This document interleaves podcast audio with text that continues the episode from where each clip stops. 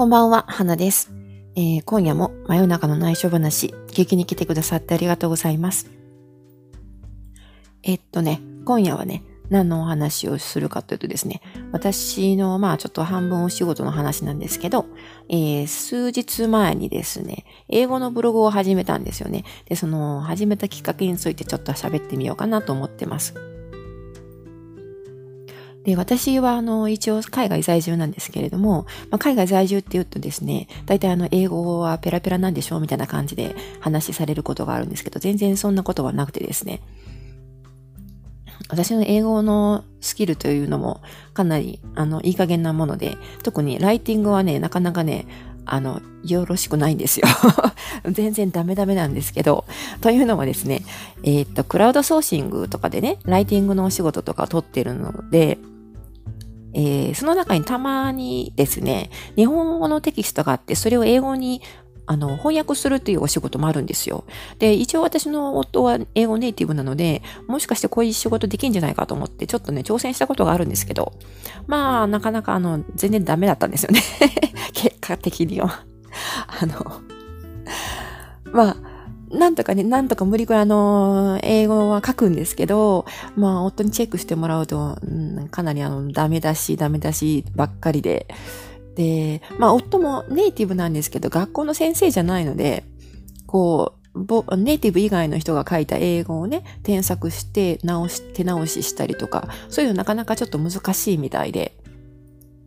まあ、それだけ私の英語がひどかったということなんですけど、あの、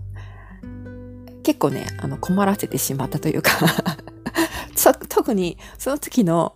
あの、話題というかテーマがなかなか特殊なテーマだったので、ますますなんかもう、うん、難しくて、ダメダメだったので、まあ、私はちょっともう、こういうお仕事はね、高望みしてはいけないなと思って、それ以降もそういう翻訳の仕事は取らないようにしているんですけれど、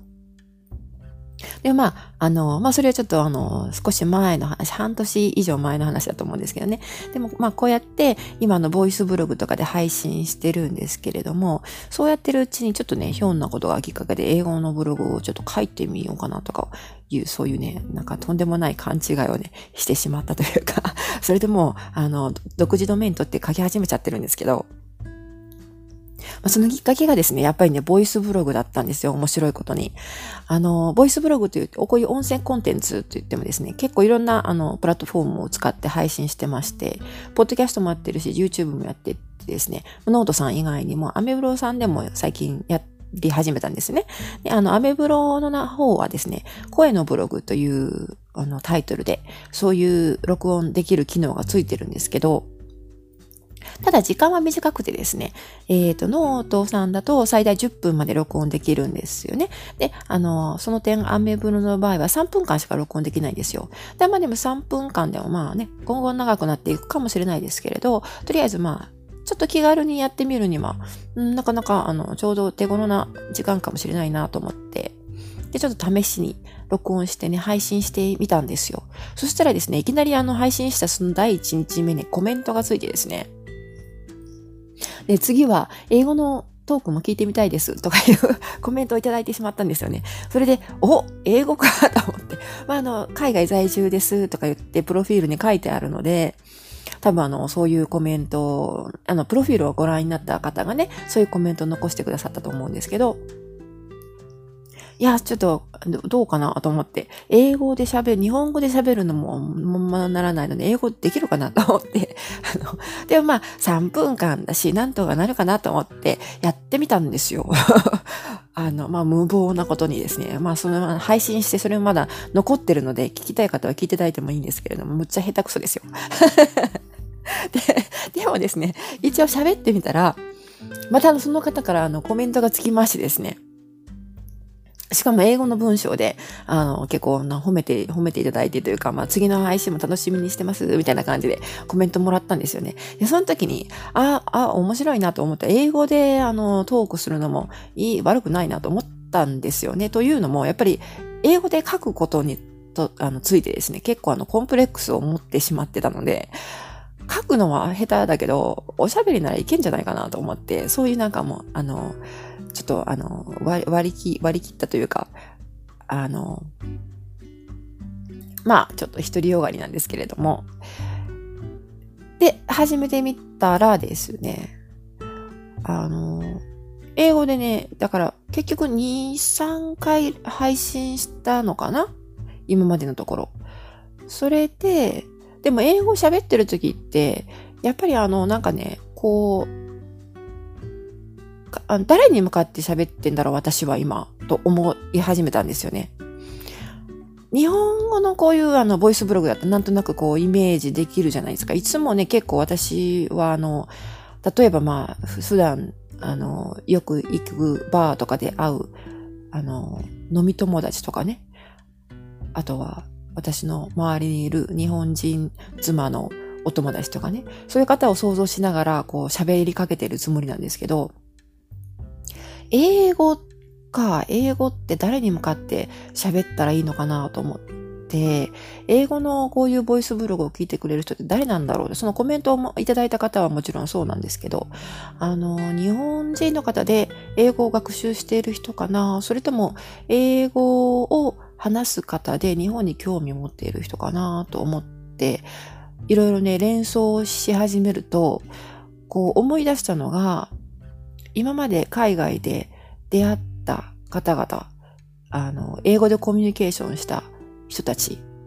で、日本にちょっと興味があったりとか、日本の知識少し持っていたりとかしてですね。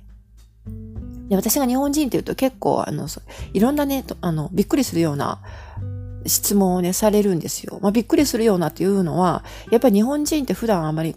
日本で起こってることとか、日本の風習とか習慣とか文化とかね、あんまりこ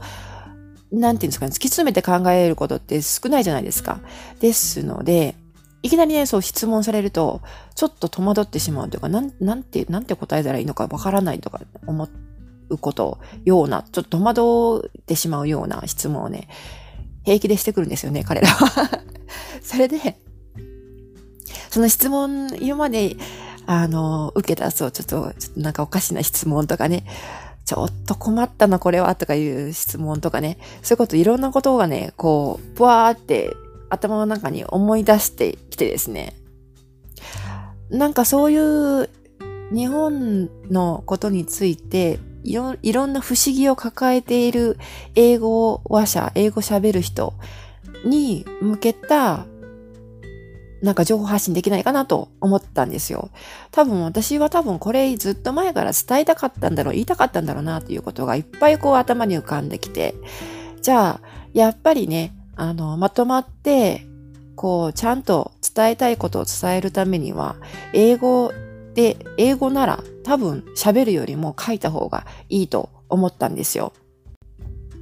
それで、まあ日本人だし、あの、英語ネイティブじゃないので、別に文法とかね、語彙とかボキャブラリーとか、ちょっと間違ってても、まあそれも私のキャラクターのブロガ、ブロガーとしてのキャラクターの一部として許されるかなと思った部分もあってですね、書籍とか本じゃないので、ブログならいつでも後から修正できるし、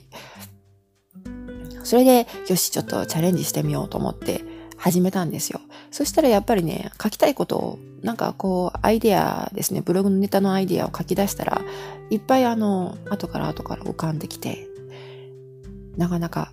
面白いぞ、これは、と思ってですね。多分毎日書いていても当分続けられるんじゃないかなと思ってるんですよね。それで、まあ、もちろんやっぱりね、実際に書いてみると日本語で書くよりは時間がかかるんですよね。それはもうやっぱり、あの、ネイティブじゃないので、英語自分の母国語じゃないので仕方がないと思うんですけども、多分、あの、皆さんそうだと思うんですよ。あの、ノートとかでもね、あの、日本人のではないのに日本語で書かれている方とかもいてですね。その方も多分、あ、こんな感じで時間かけて書かれているのかなとかって思ったりしたんですけど。まあ、以上がですね、私が英語ブログを始めたきっかけということになります。ですので、まあ、あの、英語を勉強されている方はね、もしあの、ちらっと覗いていただいたりとか、あの、嬉しいなと思うんですけど、ただ、あの、文法的にはかなり間違いが多いと思うので、あまりそう、そこで英語を勉強しようと思わないでくださいねって、誰も思わないか というお話でした。はい。では、今夜はこんな感じで終わります。はい。またね。おやすみなさい。